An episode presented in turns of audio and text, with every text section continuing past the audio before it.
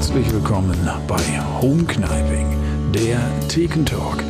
Aus dem Heimathirsch in Köln-Nippes mit Vera Lecker, Skyro Wenzel und mir, Heinz Gröning. Jeden Dienstag äh, senden wir aus dem Heimathirsch in Köln-Nippes unser Format Home Kniving. Das ist eine lustige Comedy-Show, gerne mal einschalten. Und danach gibt es immer noch ein Gespräch mit den Gästen. Heute dabei unser wunderbarer Stargast Matze Knob. Hallöchen. Servus. Ja, wir hatten gerade im Stream hatten wir die Geschichte mit Thomas Tuchel, das fand ich ja äh, sehr, sehr lustig quasi. Dieses. Das fand ich auch, und, und äh, muss man vielleicht für die Leute, die nur zuhören, im Stream hatten wir auch noch äh, einen ähm, kleinen Einspieler von, dem, von einem Kollegen von uns, der dann auch im Karneval Witze über die Politiker gemacht hat. Und da war das quasi wieder genauso im Bild, wie da Stefan Lindner und da saßen sie alle, äh, Gysi und so weiter und so fort. Und genauso habe ich mir das auch vorgestellt äh, mit Thomas Tuchel, dass der quasi da vor dir saß. War das so ähnlich? Oder? Äh, ja, das war, wie gesagt, das war in der Nähe von Mainz irgendwo. Ich weiß nicht mehr ganz genau wo. Ähm, ich glaube, Rüsselsheim oder so ist das bei Mainz. Keine Ahnung. Jedenfalls war er mit der Mannschaft von Mainz 05 im Publikum und ich habe mir natürlich dann auch die die einzelnen Spieler äh, hier und da vorgeknöpft und er hat das, hat das, also er fand das, also offensichtlich ein, in dem Moment auf jeden Fall hat er das, äh, diese Parodien über ihn, da habe ich ihn noch nicht parodiert, muss man dabei äh, sagen. Also das war, da habe ich zwar Witze gemacht über Klopp, nein, da war er ja noch nicht so prominent. Ja, also da war er zwar Trainer von Mainz 05, aber eben noch nicht so diese Trainer-Ikone, die er heute ist. Äh, aber er kam natürlich dran. Ich glaube, als Beckenbauer bin ich dann runter und gesagt, ja, Trainer, ja, hallo, ja, Thomas, ja, da schon er. Aber ich habe auch vorher schon mal ähm, das fand ich auch cool, als Jürgen Klopp beim Training von Mainz 05 gedreht, wo er Trainer war. Ja, ja. Und dann haben wir ein Gespräch geführt und dann spielte am Wochenende, an dem Wochenende spielte Mainz gegen Dortmund. Und da ist es am Rand richtig eskaliert. Da gab es richtig Theater zwischen den Verantwortlichen von BVB und von Mainz. Und zwischen Klopp und Tuchel hat es auch gerattert. Und dann haben, haben wir Folgendes gemacht. Dann habe ich bei Mainz 05 angerufen und habe gesagt, ähm, können wir das denn trotzdem senden? Ja. Weil ich meine, man fragt ja dann, also ich finde, wenn, wenn der Trainer sagt, ey, du darfst auch drehen mit uns ne, und ich lasse dich in die geheiligten Hallen und auf dem Platz, dann muss man, finde ich, auch immer kollegial sein und nachfragen ähm, und Respekt haben. Und er hat gesagt, ja klar, ich habe ja gesagt, ich finde das gut, könnt ihr senden. das fand ich natürlich dann cool. Ne? Also du das erzählt hast, muss ich äh, an so einen Auftritt denken auf irgendeiner Gala. Ich weiß nicht, das war in Düsseldorf, ach, ich glaube 10 Jahre Express oder 20 Jahre, keine Ahnung. Also wirklich so die Haute, wo Laute. Die haben ja auch immer so ein bisschen die Tendenz, was auf der Bühne stattfindet, ist eigentlich scheißegal. Und das war so richtig so, äh, und jetzt kommt hier der Comedian und das Buffet ist eröffnet. So wirklich der Klassiker. Okay. Und nachher kam dann äh, in, in, dieser Jury, da, da, da war, saß auch noch Klaus Aulauf und meinte dann so später zu mir, äh, war schwer. Ja. und in diesem Moment, wo er so mit die Hand auf die Schulter legt und so, war schwer hier. Ne? War ja. ja, wirklich eine sehr äh, spannende Geschichte. Ja, wie bist du denn überhaupt äh, zum, äh, zum Parodieren oder in die ganze Comedy reingekommen, äh, damit man das mal äh, weiß? Ich weiß also, es auch noch nicht, ehrlich gesagt, habe ich auch noch nie gefragt. Ja, also ich habe ja, parodiert habe ich immer schon auch ein bisschen in der Schule, da konnte ich dann immer schon so Gerd Rubenbauer mhm. und Boris Becker, äh, heute spricht er ja nicht mehr ganz so, aber damals hat er noch so und Helmut mhm. Kohl natürlich, ich glaube, den konnte irgendwann auch jeder parodieren. Und dann habe ich nach der Schule beim Radio angefangen, als habe ich ein Volontariat gemacht, also quasi eine mhm. Ausbildung. Und da beim Radio habe ich dann eben äh, auch immer Comedies gemacht, mhm. die ich dann in so einer Sonntagssendung, die ich moderiert habe, da habe ich dann mal meine eigenen Comedies irgendwie, also das war so eine Reise-Comedy-Sendung. Mhm. Es ging so ein bisschen um Urlaub, aber dann hatten wir auch über Urlaub nichts zu erzählen ähm, im November und dann haben wir, habe ich das mit Comedy angereichert und das wurde dann irgendwann zu einer Comedy-Sendung. Mhm. Und äh, ja, und bei Radio NRW, wo ich dann irgendwann auch angefangen habe, Comedies zu machen, da ist dann der Super Richie entstanden. Und dann irgendwann hieß es damals, äh, als dann auf einmal, das war innerhalb von acht Wochen, ist das Ding so durch die Decke geschossen. Und dann hieß es ja, du musst jetzt auf eine Bühne. Ich so, ja, kann ich wohl machen. Ja, ja aber wie sieht der Super Richie denn aus? Ich, so, ich sage, keine Ahnung, ich guck mal. Und dann bin ich an dem Kleiderschrank von meinem Bruder, habe ich geguckt, da habe ich so ein Eishockey-Trikot von äh, New Jersey, glaube ich, gefunden.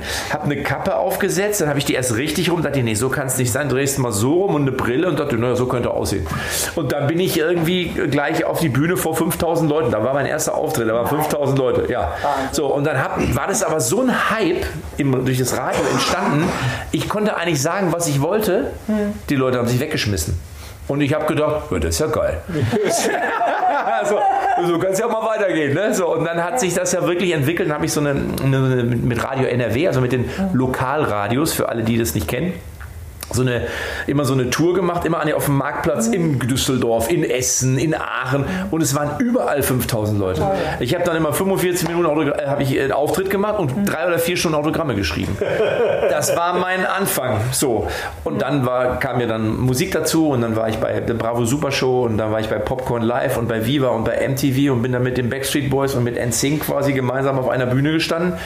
Ja, und dann habe ich mir gedacht, naja, du willst du hier wieder weg? Och, nö, ah, nö, lass mal. Aber Richie hatte halt nur eine Halbwertzeit von, sagen wir mal, drei, vier, fünf Jahren und da musste irgendwas Neues kommen. Ja, geiler Einstieg, oder? Will man so haben, oder? Äh, ja, also wie gesagt, ich hatte, ich habe, viele haben immer gedacht, ich hätte vorher noch nie was mit Comedy gemacht, aber ich habe es eben durch diese Radiogeschichte immer getan. Also ich habe immer da immer Comedies in meine Moderation mit eingebaut und so. Also von daher habe ich auch schon äh, mir das, denke ich, dann auch erarbeitet, den Durchbruch. Es gab auch viele Comedy-Figuren, die sind nichts geworden. Ne? Die, die fand ich genauso lustig, aber fanden die Leute irgendwie nicht gut. so. Wir damals ja schon, da warst du doch immer bei der offenen Bühne oder haben wir Ja. bei, bei, oder beim Comedy-Preis mal zusammen gespielt? Genau. Genau, und da, da, da war ja so irgendwie dieses, äh, so ein Hype, man geht so, so, guck mal, ja, und die, Leute, die lachen alle und du, sagst, der macht, was Ja, er will. Und, und aus, äh, heu- aus heutiger Sicht muss man auch sagen, waren jetzt auch, wenn ich das heute sehe, würde ich das, die, die Comedy ganz anders bewerten. Da würde ich sagen, naja, das hättest du manchmal wirklich noch besser machen können. Also die Pointe war jetzt nicht so dolle. Aber es war einfach, es war einfach trendy. Es war einfach der Zeitgeist. Und, und wenn du den Zeitgeist erwischt, dann ist das natürlich vielleicht auch ein bisschen Glück, aber es ist natürlich mindestens so wichtig, wie einen guten Gag zu haben. Das muss man aber ganz klar sagen. wichtiger, eigentlich wichtiger. Eigentlich noch, genau, Wichtiger. eigentlich noch Ja. wichtiger so. Und, ähm, und das war für mich natürlich, wobei ich sagen muss, im ersten Jahr war ich Comedian. Die ersten anderthalb Jahre war ich Comedian. Und dann war ich anderthalb Jahre Popstar. Das ist nochmal eine ganz andere Nummer. Das hat mit Comedy erstmal nichts zu über Comedy. Wir wissen es ja alle. Ja, die Hütte ist voll.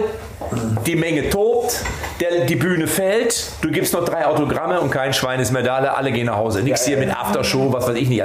Bei Musik ist das was anderes. Ja, ja. Da ist dann, also ich habe das alles mit Verfolgungsjachten, mit dem Auto von irgendwelchen Fans, die sich in den Hotels eingenistet haben und so. Also das ist schon bekloppt. Aber Ja. genauso schnell wie es gekommen ist, war es auch wieder vorbei.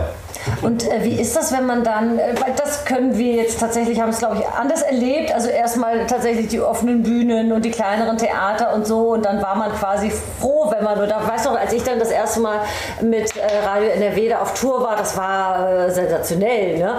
Also für dich war es ja dann quasi umgekehrt, so, oder nicht umgekehrt, aber so sehr, sehr hoch eingestiegen. Ist das dann auch ein Druck, wenn man sagt, man hat eigentlich vor 5000 Leuten angefangen, dass man das dann halten muss sozusagen? Ach, so, so, habe ich das nicht gesehen. Also äh, so, ich, es, es war halt dann so, dass ich irgendwann ja, als ich dann Richie, den Richie abgelegt habe, wie gesagt, jetzt mache ich Matze, jetzt versuche ich mal einfach ich selber zu sein. Äh, natürlich fast wieder bei Null angefangen habe. Also nicht komplett bei Null, aber ich bin dann ja irgendwann alles, was ihr gemacht habt, habe Ja. ich dann danach erst gemacht. Und da musst du natürlich dir dann auch im Klaren darüber sein, es sind jetzt eben dann keine 15.000 in der Lanxess Arena, die irgendwie dir Schlüpper entgegenschmeißen, sondern du bist jetzt quasi dann wieder am Anfang. so. Ja. Und das war sicherlich. 20 und die Schlüpper willst du nicht sehen. So, ja, genau. Aber das war auch gut. Also es war, da habe ich dann ja auch, da habe ich auch festgestellt, wenn man man selber ist, ist es noch viel schwieriger, als wenn man jetzt eine Figur ist. Also eine Rolle macht es am Anfang wesentlich leichter, die schützt dich auch, aber die hat natürlich auch nicht so viele Varianten und Möglichkeiten. Ne? Also man ist, man stößt auch schnell an die Grenzen. Ähm, und ich fand dann diese kleine Bühne äh, würde ich heute auch nicht missen wollen, weil die kleine Bühne ist ja nicht leichter. Das meinen die Leute. eher im die, Gegenteil. Im Gegenteil, die große, wenn du da bei 5000 Leuten einen Witz machst, da hast du ja drei Minuten Zeit, um auf den nächsten Witz dich vorzubereiten. Und bei 10 oder 20 oder 30 Leuten, da denkst du dir, okay, die sind schon fertig mit Lachen. Ey, was kann man jetzt? So, also deswegen, ja. Ja, von der Schule her finde ich, das ist jetzt auch schon, äh, also wenn es den umgekehrten Weg geht, dann denkst du, auch wenn du das gemacht hast, dann kann eigentlich nichts mehr passieren. Und dann äh, ist, es- kann ich mir schon vorstellen, dass das erstmal so ein Sprung ins kalte Wasser dann äh, quasi gewesen ist, äh, wo man dann sich langsam wieder freischwimmen muss quasi. Ne? Ja, also was sicherlich, sagen wir mal, ich mir anders wünschen würde oder gewün gewünscht hätte im Nachhinein, als dass man natürlich als die Person hinter der Comedy-Geschichte, nämlich der Geschäftsmann, der man ja in gewisser Weise auch irgendwo sein muss, der war natürlich damals noch nicht so ausgereift, ne? sondern das war so, wenn ich heute natürlich da irgendwie Lanxess Arena 15.000 und bei Viva rauf und runter und dann irgendwie, was ich, dann würde ich das, würde ich das anders verwursten. So, da, ich, aber ich habe da auch nicht so drüber nachgedacht. Das war so, ich kam da so über Nacht. Aber das das war so, ich stand da so und habe gedacht, so, die, geil, die lachen alle. Du ziehst es mal durch. Ne? Und dann hieß es immer, Matze, jetzt machen wir eine Platte. Ich dachte, ja gut, ja, dann machen wir ein Album, ja, dann machen wir jetzt ein Album. Ne?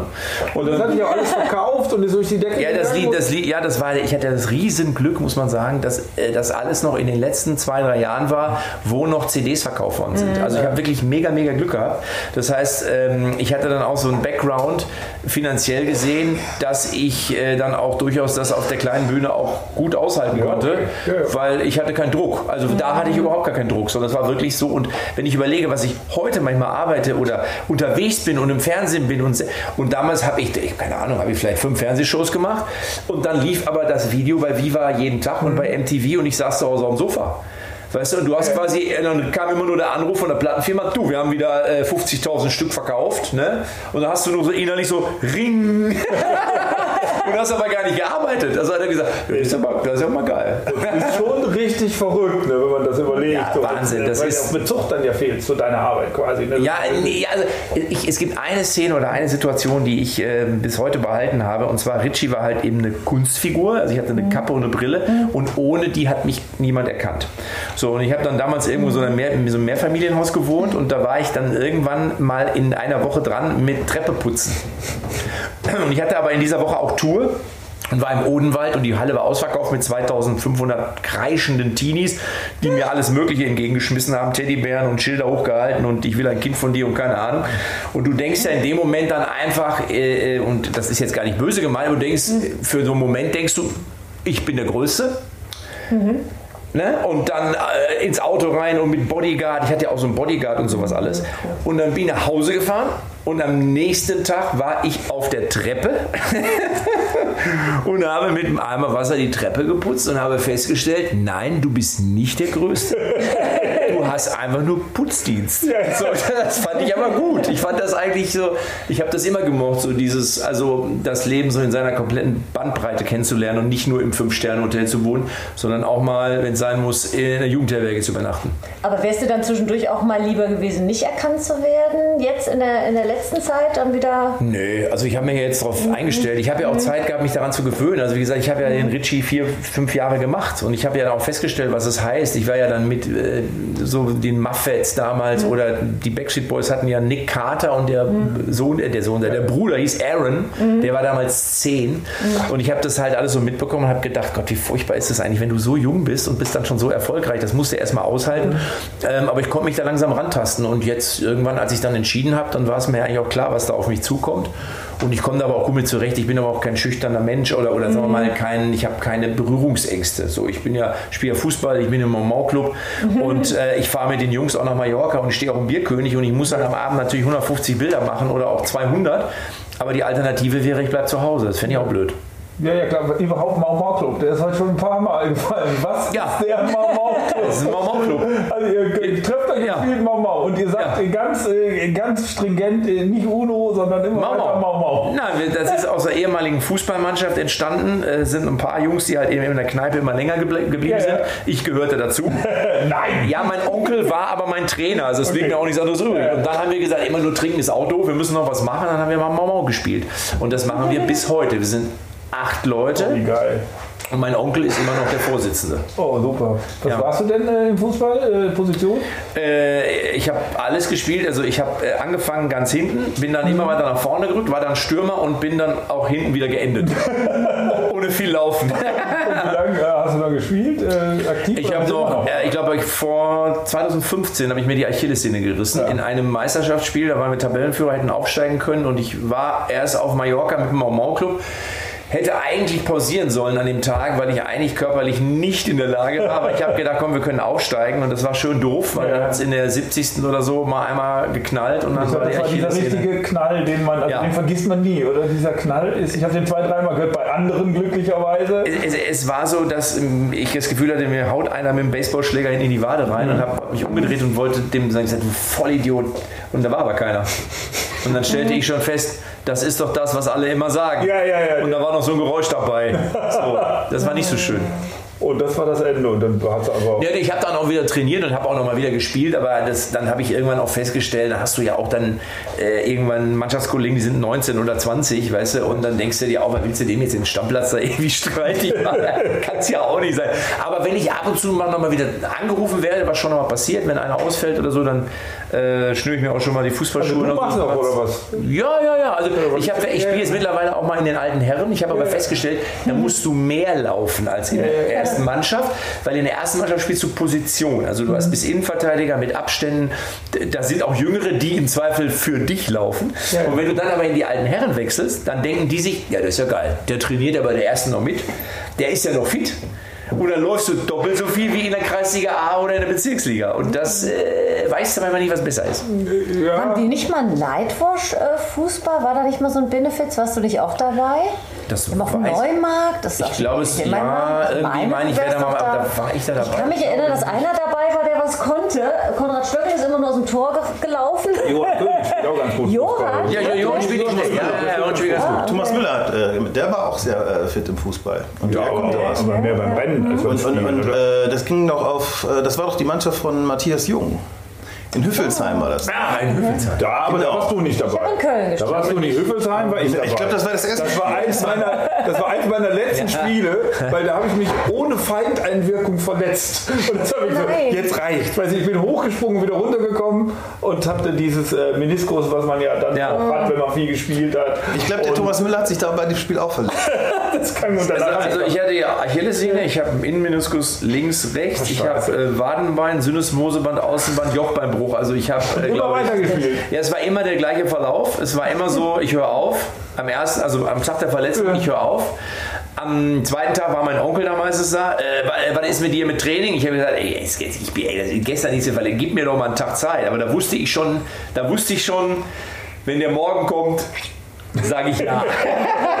also, und das, die, die beschissenste Verletzung war ehrlich gesagt, äh, also die Achillessehne natürlich, weil du brauchst anderthalb Jahre eigentlich, um wieder da zu sein, wo du warst. Und dieses Jochbein, das war auch scheiße. Das Jochbein war Ja, Jochbeinbruch. Da Ja, bin ja, ich in, ich, bei so einem Eckball in so einen Ellenbogen aber reingerannt. Fußball dann, äh, also äh, äh, lang gedauert, bis du wieder spielen konntest. Oder einfach Ja, das war so ein. Schockmoment, ne? weil es Ja. halt im Gesicht und ich hätte, ich hatte halt Glück, wenn man hätte mich ja auch du operiert werden musst oder so und dann hast du so irgendwie so, so Schrauben und Platte und so hatte ich aber Glück und da habe ich wirklich gedacht, das war es jetzt, ich mach, da, da mache ich nicht mehr weiter. So und dann aber, wie gesagt, mein Onkel dann, das geht nicht und du musst und dann war irgendwann klar, okay, ja, ich spiele weiter. Ja, aber das hat ja nicht anderthalb Jahre Rekonvaleszenz. Nein, das ging relativ Ja, flott, ja, ja, mal so. Ne? Aber, aber so diese anderen Sachen da, dieses mit dem Syndesmoseband, äh, Wadenbein, das hat auch ein bisschen länger gedauert.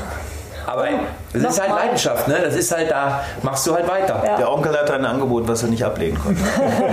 Äh, schön wär's, er ist halt einfach mein Onkel. Und, das ist, und er hat so eine Art, das konnte der immer. Das war auch früher, in den Anfängen war er unser Trainer, egal ob Taufe, Kommunion, Scheidung, Tod, Hochzeit. Es gab keine Ausrede, dass du nicht beim Spiel warst. Also es sind wirklich Kumpels von mir, sind ein Kumpel von mir, da, da hat irgendwie mal der Sohn, glaube ich, was war denn da? Kommunion gehabt oder so. Da ist der von der Kommunion aufgestanden mit der Tasche zum Spiel, hat gespielt und ist dann mit der Tasche wieder zurück. So. Und wehe, du hast dir noch gewagt zu sagen, ich komme nicht.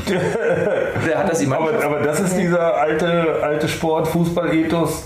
Ja. Also, also heute so richtig gibt es den nicht mehr. Also wenn ich so. Also, Nein, nein, nein. Heute hast du ja der eine feiert Kindergeburtstag und dann hörst du irgendwie quasi ich was, äh, der Janik musst du auch mal vom Bahnhof abholen. So, ne? das, also, da, da war, gab es keine Verwandten. Das war so ein Spiel gegen Benninghausen 2 in der Ja. Kreisliga B. Ja. Das war. Äh, Da gibt es ja den Spruch, äh, ein, ein Fußball ist, nicht, ist kein Spiel auf Leben und Tod, es ist schlimmer. So, aber bevor es jetzt immer Ja. weiter ums Thema Fußball geht, falls wir auch weibliche Zuhörer haben, Gerne, die da gerne. genauso äh, Die hören auch gerne was von Fußball. Haben Sie jetzt auch schon genug gehört? Wollte ich noch mal kurz. Nein, ich finde das wirklich faszinierend, weil wir haben natürlich auch schon ein paar äh, auch sehr erfolgreiche Comedians hier gehabt. Aber ich sag mal, so wie du das jetzt eben erzählt hast, so richtig als Popstar gefeiert zu werden, das ist ja für Comedians jetzt doch eher selten. Ja. Und äh, ich habe äh, den Kollegen äh, Olaf Bossi, der hat ja auch mal so Schlager-Songs Mhm. gemacht, mit dem habe ich mich neulich unterhalten. Und er sagte, er hatte dann schon auch sehr, sehr viele Freunde, die er dann in der Zeit immer einladen durfte und hat dann nachher gemerkt, oh, das äh, Geld, war, was er jetzt verdient hat, war jetzt auch mal schnell weg. Wie, wie war das für dich? Also hattest du ein sehr geerdetes Umfeld, was dich da. Ja, hatte ich, also ich war ja, Ja. auch damals schon im Fußball, äh, Ja. normal glaube ich noch nicht, aber damals auch schon gespielt. und, und das war dann auch so, dass dann der eine oder andere mal sagte von meiner Mannschaft so, ja, dass du jetzt immer noch in die Kneipe hier kommst und mit uns noch ein Bier trinkst. Und ich habe dann gesagt, ja, wieso denn nicht? Was hat das eine mit dem anderen zu tun? Aber das ist mein Naturell. Also, Okay. Und ähm, ich, ich sag ja, ich fand das immer gut, dass auf der einen Seite ist eben dieser Glamour war und auf der anderen Seite war es aber diese völlige Normalität.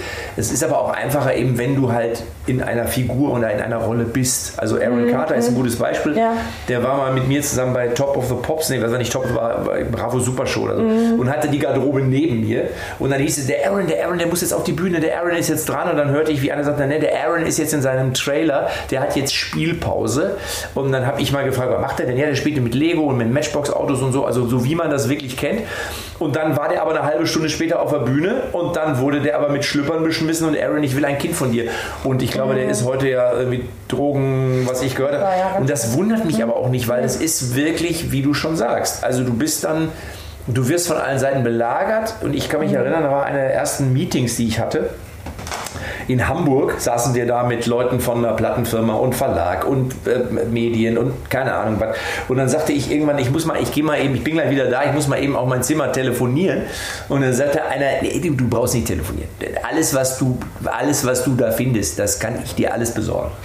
Und ich habe gesagt, nein, nein, ich möchte telefonieren. Nein, nein, du brauchst nicht telefonieren. Ich, da- das kriegen wir alles, das ist alles gar kein Problem. Und das, ich, ich hatte erst gar nicht verstanden, was die meinten. Ähm, bis mir irgendwann dämmerte, es geht hier nicht ums Telefonieren, die wollen mir was anderes verkaufen. Ich wollte aber wirklich nur telefonieren. so.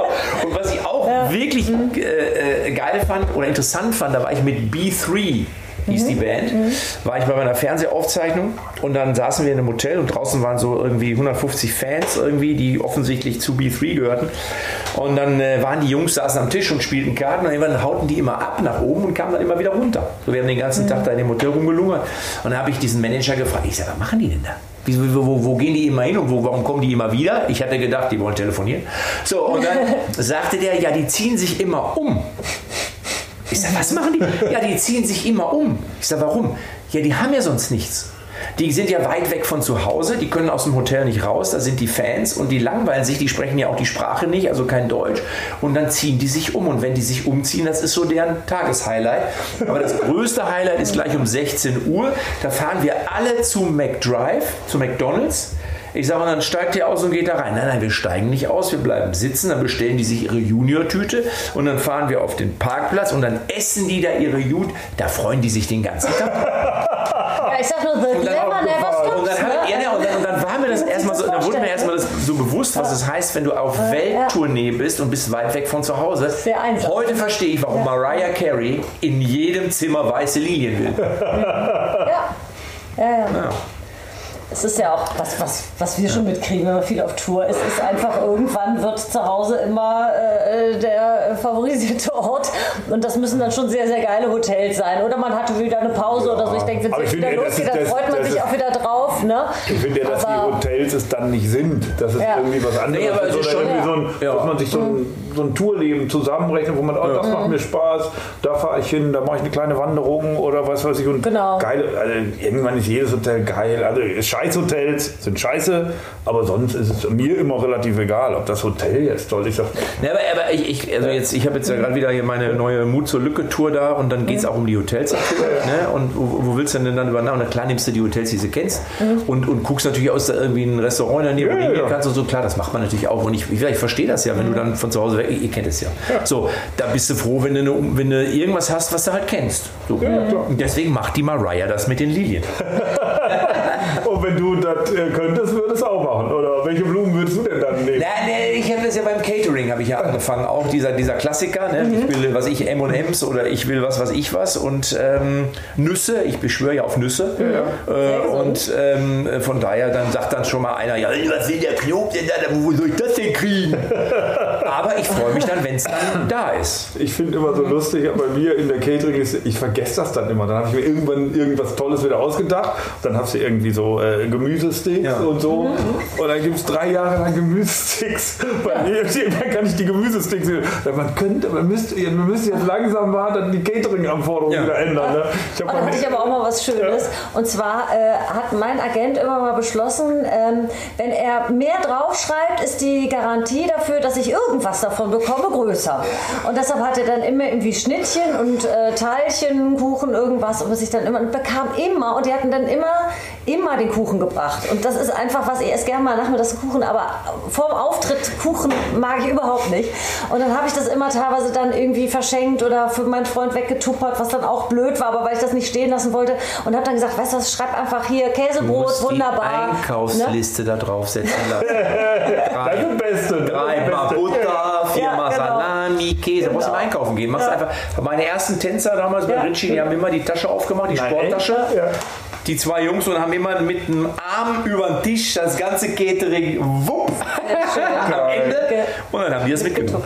Ja, auf jeden Fall hatte ich dann meinem Agenten gesagt, ähm, ja, hier äh, bitte jetzt keinen Kuchen mehr. Und dann hat er das äh, dann alles hat das geändert, aber weil die Verträge sind ja, dauert ja immer, bis das gelesen wird, hat mir dann wirklich geschrieben in einer Mail ganz ernsthaft, hätte das jetzt geändert, aber in der Übergangsphase könnte es noch zu Kuchen kommen. Das fand ich irgendwie so ein Kurios. Also in der es Übergangsphase kann es zu Kuchen kommen. Das ist, äh, ja, fand das schön.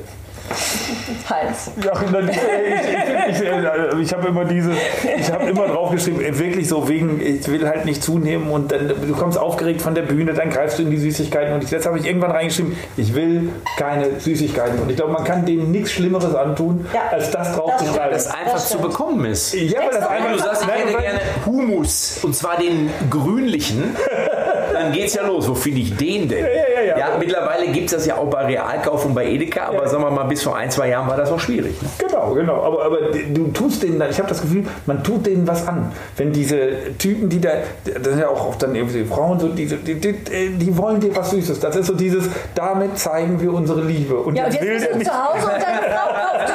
Ja. Hast du es ihm erzählt, dass deine Frau jetzt immer die Süßigkeiten Ja, die kauft? die ich, ich, äh, ich esse gerne Süßigkeiten, aber ich würde sie nie. Weißt, du, es ist so, im Supermarkt interessiert mich das nicht. Aber wenn die dann natürlich in ihren Schüsselchen die Süßigkeiten zu. immer greifen Und deswegen die Möhrenblöcke, Staudensellerie und laktosefreie Joghurt. auf Tour klappt das normalerweise. Was haben wir seit einem Jahr? Scheiße. So. Ich habe eine ganze ungeschälte Möhre und kein Schälmesser dazu bekommen. Da habe ich dann auch gedacht, mit den Gemüsesticks, das fanden die jetzt wirklich nicht gut. Die hätten wirklich lieber Schokoriegel präsentiert. So ist es dann, ne? Ja, genau. Und jetzt fehlt uns das alles, aber du hast ja eben schon ein bisschen erzählt. Du hast auch jetzt in der letzten Zeit viel machen dürfen, trotzdem noch? Oder? Ja, ich habe ja das große Glück, dass ich natürlich auch bekannt genug bin und auch lang genug dabei, sodass ich eben auch Fernsehsendungen ähm, besuchen durfte, vom Buchstaben Battle über Pokerface. Und ich hatte eine, bei Sky ja eine eigene Sendung im Frühjahr, Matze Clubs Homeoffice. Und dann haben wir jetzt einen Jahresrückblick gemacht. Ich habe natürlich auch Autokino gemacht. Ich habe Biergartenshows gemacht, was wirklich gut, super gelaufen ist. Oder ja, muss man wirklich sagen. Also ich war überrascht. Sonst ist es manchmal so, wenn du so eine Tour machst und dann hast du so Tickets im Verkauf, dann dauert das ja manchmal, bis die dann so langsam, ne, so bis dann, ah, okay, da ist einer, ja, dann kaufe ich mal. Und diese Biergartenshows, du, da war ratzfatz mit den Tickets. Da habe ich gedacht, guck mal, es ist alles, es hat sich offensichtlich alles ein bisschen äh, äh, gewandelt. Keiner denkt im Moment langfristig, sondern eher, ich hole mal ein Ticket, wer weiß, wie es in zwei Wochen aussieht. so, und, äh, aber ich hoffe natürlich jetzt, wenn ich im, im Herbst nächsten Jahres dann wieder unterwegs bin, dass es dann eben auch wieder möglich ist. Ähm, und ansonsten habe ich ja noch ein Kochbuch. Ja. mein eigenes, was ich jetzt rauf und runter kochen Deine kann. Mutter, wie süß. Genau, mit meiner Mutter zusammen, äh, kochen mit zwei linken Händen. Äh, und äh, das ist, das ist, also ich, ist wirklich interessant, dass diese Gerichte, die da drin sind, und ich habe natürlich viele nachgekocht, aber nicht Ja, alle. ja. Richtig gut schmecken. Und dann stellst du fest, nein, dann du, du suchst ja mit so einem Buchverlag wirklich auch Gerichte aus. Und ne, die schicken dir auch so Bilder und so, damit das auch schön bebildert ist und so. Und dann sagst du, ja, ich hätte gerne die Zitronenpolenta mit Champignons. Das hört sich sehr einfach an, ne, sieht aber gut aus. Und dann kochst du das für so eine Fernsehsendung nach ja, oder kochst es zum ersten Mal und denkst, wie geil schmeckt das denn? So, und das ist natürlich dann toll, wenn du dann wirklich denkst, in meinem eigenen Buch stehen richtig gute Sachen drin. Aber eben auch viele Gerichte aus meiner. Kindheit, ne? von, von meiner Mutter und so. Das ist Habt auch ihr denn schön. dann auch mal wirklich zusammen äh, gekocht und Sachen Ja. dann ausprobiert für das? Ja, ja, klar, natürlich. Also gerade sowas, was ich so Pflaumenknödel, Zwetschgenknödel Oh. oder so ein Kram, das haben wir dann äh, natürlich auch Die zu Hause Adresse deiner Mutter noch. aus. Und das ist wirklich, kann ich euch nur empfehlen, wenn du die, die eigenen Gerichte deiner Kindheit selber machen kannst, ist das wirklich gut. Ne? Ja, aber da hast du das Super. Glück. Ich hatte wirklich immer das Pech, dass also sowohl meine, meine Mutter als auch meine Oma immer, die hatten nie was aufgeschrieben und die konnten auch nicht erklären und die waren wahnsinnig hektisch. Und die haben dann immer, ich mache das eben nach Gefühl, dann mache ich das mal eben Ja, aber hat meine Mutter auch gesagt. Und du bist 15 und Ja. du hast nichts Ja, im Gefühl halt, du weißt überhaupt nicht, was du Moment, meinst. das hat meine Mutter genauso gesagt. Ich mache das, okay. ich, ich weiß ja, ich mache Ja, das nach Gefühl. nach gesagt, genau. du musst dich jetzt Aufschreiben. konzentrieren. Wir müssen das jetzt aufschreiben. Ja, aber ich muss ich nach Gefühl. Da kann ich jetzt genau wie du. Ja. Aber sie hat sich dann doch überreden lassen, es aufzuschreiben. Ich habe ja bei meinem Studium habe ich die Mama immer angerufen, wenn ich Ja? kochen wollte und dann gab es Ja. immer die Tipps und, äh, und, und wie geht's und äh, aber so ein paar Sachen, so ein paar Geheimnisse kriegt man dann nachher doch nicht hin. ne? Also ich weiß nicht, meine Mutter macht halt so Bratkartoffeln. Das ist ja das Einfachste der Welt Mhm. aber eigentlich. das ist- aber ja. äh, die sagen immer, du musst Geduld haben. Die musst so- du halt auf der, auf, Ja. auf, auf der Heizung einfach mal vier Wochen ziehen. Dann schmecken die auch was. wie oft ich das probiert habe und ich habe mir jetzt genau beschrieben und äh, Ich, ich kann das auch nicht, weil ich immer denke, ach, das muss an Fett reichen und das reicht überhaupt nicht. Also gute Bratkartoffeln müssen, glaube ich, einfach so Meine ein Mutter sagt. Geduld und ich glaube ja, dass es an dieser Pfanne liegt. Wir hatten halt so eine, Ja. riesige Pfanne, die einfach so Eine äh, Pfanne? die in der Kneipe auch seit tausenden von Jahren irgendwie schon nur fürs Bratkartoffel machen da war und da haben die dann zwei Stunden drin rum und dann schmeckten die und ich habe nie wieder Oh. so geile Bratkartoffeln und seitdem äh, die Pfanne weg ist, gibt auch die Bratkartoffeln. Ist aber auch ein bisschen wie beim Fußball. Es Ja, ja. liegt am Platz, am Gegner, Ja, ja. dann Ja, ja. der Rasen und wenn es dann regnet Ja, ja. und dann der Torwart ist ein Arschloch und der Schiri war sowieso nicht auf unserer Seite. Also am Ende ist es die Pfanne. Genau. Die Pfanne. So, wie viel äh, da die Techniker gucken schon wieder, wie viele Minuten haben wir? 30, 40. 30 Minuten. Man sieht das immer, wenn wir hier äh, reden und unseren Podcast machen. Irgendwann wird hinten der Apparat Ja. klar gemacht. Ich kann euch nur sagen, die 30 Minuten ist eine super Zeit. Möchte aber auch sagen, ich mache einen Podcast mit Rainer Kallmund zusammen. Und da muss ich euch nicht sagen, dass wir über 30 länger. Minuten, da lachen wir drüber. Boah, wie lange seid ihr normalerweise so? Ja, wir sind auch schon mal eine Stunde zehn. Aber Messi und Ronaldo heißt der, gibt es bei Audio Now, also wer sich dafür interessiert. Aber es ist eben so, Kali, wenn Kali erstmal ausholt, mussten erstmal wieder einfangen. Ne? Deswegen, also das ist dann schon mal, ähm, dauert aber etwas Aber länger. ist doch trotzdem unterhaltsam. Ja, Kali, ich sag ja, Kali ist ein, ist ein absoluter Megatyp, also äh, super Wie seid sympathisch. ihr denn überhaupt zu diesem Podcast Hat's, gekommen? Herzerbrechen. Ich habe den ja erst mit Oliver Pocher gemacht, Ja, ja. Äh, Messi und Ronaldo. Haben wir ein Jahr lang gemacht und so und dann war ja eben die Unterbrechung mit Fußball und dann wollte Olli erst was anderes machen, weil er gesagt hat, ist kein Fußball. Und äh, ich habe gesagt, ich würde trotzdem gerne weitermachen, weil ich finde, Fußball ist trotzdem immer noch ein Thema. Und dann, äh, ja, dann kam, kam es dazu, dass wir mit Kali gesprochen haben. Und dann ist noch der Tobias Holtker mit dabei, den ich noch früher von meiner Zeit bei der Bild mit äh, Chronops Kultliga, wo die Ah, ganzen ja, ja, ja. Parodien entstanden sind. Und seitdem machen wir den jetzt eben dann zu dritt. Und der läuft gut oder wie? Ja, der läuft gut, ja. Das ist super. Na gut, mittlerweile muss man sagen, ohne Podcast bist du ja gar nicht mehr überlebensfähig. Das haben wir uns auch gedacht. Du findest ja eigentlich gar nicht mehr statt. haben wir uns auch gedacht. So. Nein, nein, das ist alles, das ist also du hängst natürlich immer ein bisschen auch daran, passiert jetzt gerade im Fußball was Weltbewegendes oder ist es eher öde? Das muss man auch klar sagen, aber wir reden ja auch nicht nur über Fußball, wir reden auch über das Leben. Ja, wir haben dann immer, das ist schon das zentrale Thema, äh, was Ja, ja, gerade abgeht in der Und das ist ja auch gut. Du hast, Ja. immer, du hast immer einen Aufhänger, von wo du aus dann wieder zu Geschichten kommst. Ne? Und dann erzählt der eine Geschichte oder ich und Tobi. Und dann kommst du wieder zum Fußball zurück. Gab es denn schon mal jemanden, den du quasi parodiert hast und dann erst kennengelernt hast? Und, Alle eigentlich. Fast alle. und warst du manchmal überrascht oder waren die dann auch eher so, wie du dir das vorher vorgestellt Ja, hast? die waren jetzt dadurch, also die meisten habe ich ja dann auch kennengelernt, nachdem ich dann auch schon bekannt war. Und ich war jetzt eben durch Ritchie ja vorher auch schon bekannt und als Matze Knob mich komplett unbekannt und so. Und die waren zu mir eigentlich immer alle, muss ich sagen, sehr nett und sehr angenehm. Aber ich achte ja auch immer darauf, dass es äh, nicht zu böse ist und dass man den jeweiligen nicht verletzt, sondern dass es eher ein Miteinanderlachen ist und dass auch der sagen kann, okay, der hat zwar jetzt so mal ein paar Eigenarten von mir rausgefunden und der macht auch mal einen Spruch, aber es ist nicht zu böse, weil ich bin immer ein Freund von Leben und Leben lassen. Ich bin immer davon, äh, in der guten Energie zu sein, in der positiven Laune, in der Fröhlichkeit und wenn man es gemeinsam macht und wenn dann Howard Carpendale äh, hat jetzt ja mit mir zusammen Film Genau, dann ist das ja für mich ein absoluter Ritterschlag und dann bin ich ja super dankbar, dass der so viel Humor hat und sagt, weißt du was, mit dem Matze mache ich das. Schön. Sehr, sehr geil. gab es da auch mal irgendjemanden, der dich dann. Nee, du, bis jetzt also das ist doch sehr schön. Das ist doch wirklich eine tolle Resonanz. Ja. So, also ich glaube, es spielt auch immer eine Rolle, ob du dann jemanden persönlich kennenlernst. Ne? Also was ich, also wenn man einen dann wirklich, also mich dann kennenlernt als Mensch, ist es natürlich auch nochmal anders, als wenn es so ein Abstraktum ist, wo du nicht weißt, so äh, wie tickt der und nicht, dass er mir doch was will, was ich aber auch total nachvollziehen kann.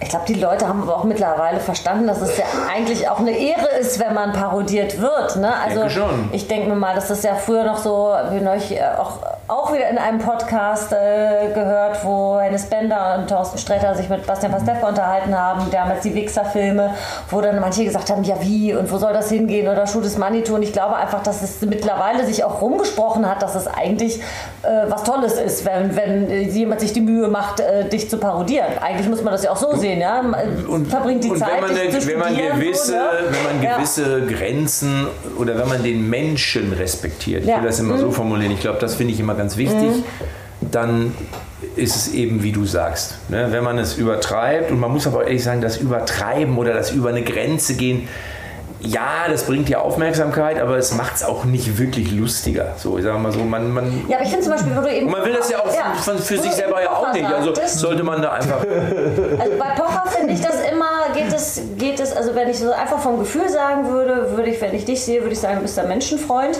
Und da das, das äh, kommt unheimlich sympathisch rüber.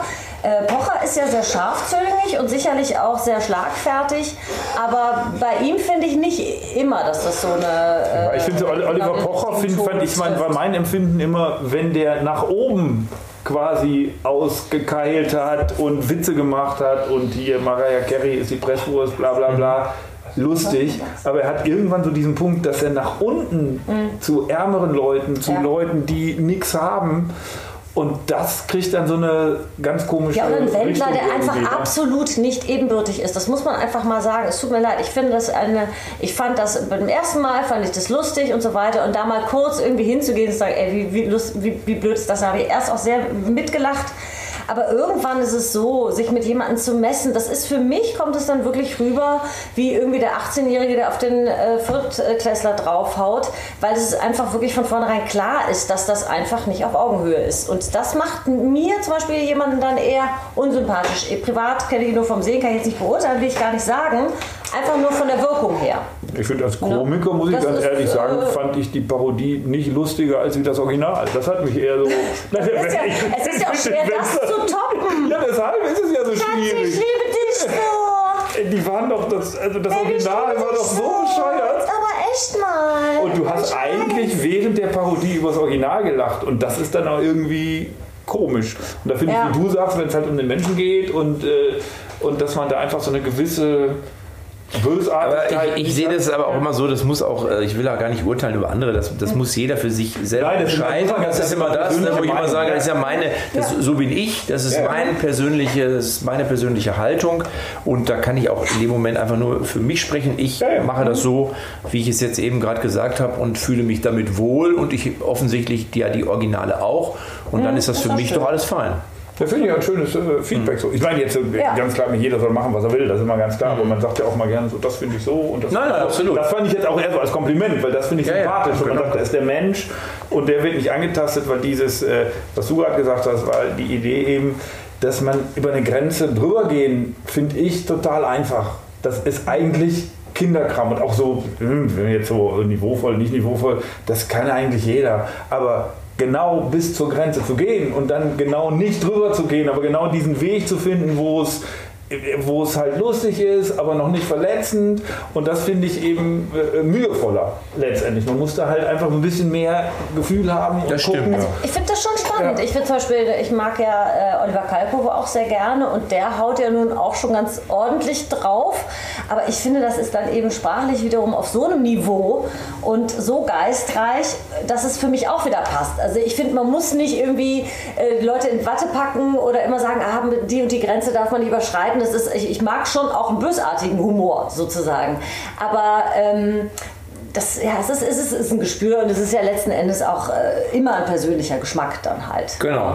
So Aber ich denke einfach, dass man sich in dem Job natürlich dann noch wohlfühlt, wenn man da auch dann noch das gute Feedback, also vom Publikum das Feedback und dann noch von den äh, Promis quasi, mit denen man sich da beschäftigt, das ist ja eigentlich das Beste, was einem passiert. Also ich möchte mich erstmal bedanken, dass ihr mich eingeladen habt und möchte einfach mal sagen, ich habe mich hier heute sehr wohl gefühlt. Minuten Hinweis. habe mich sehr wohl gefühlt, habe natürlich das Schnitzel, was ich beim Mau Club bekomme, vermisst. Haben- Aber wir das macht nichts. Dafür sieben Bier sind eine Mahlzeit und da bin ich locker drauf gekommen. Und ähm, ich werde jetzt gleich meinen Rausch ausschlafen und werde mir morgen Homekneiping nochmal angucken, damit ich überhaupt weiß, was ich da gemacht habe. Weil ab Minute 12 kann ich mich nicht mehr wirklich dran erinnern. Ich würde sagen, das war Vielen ein Dank. Schlusswort. Äh, besser kann es nicht sein. Nochmal, komm, wir machen nochmal hier Riesenapplaus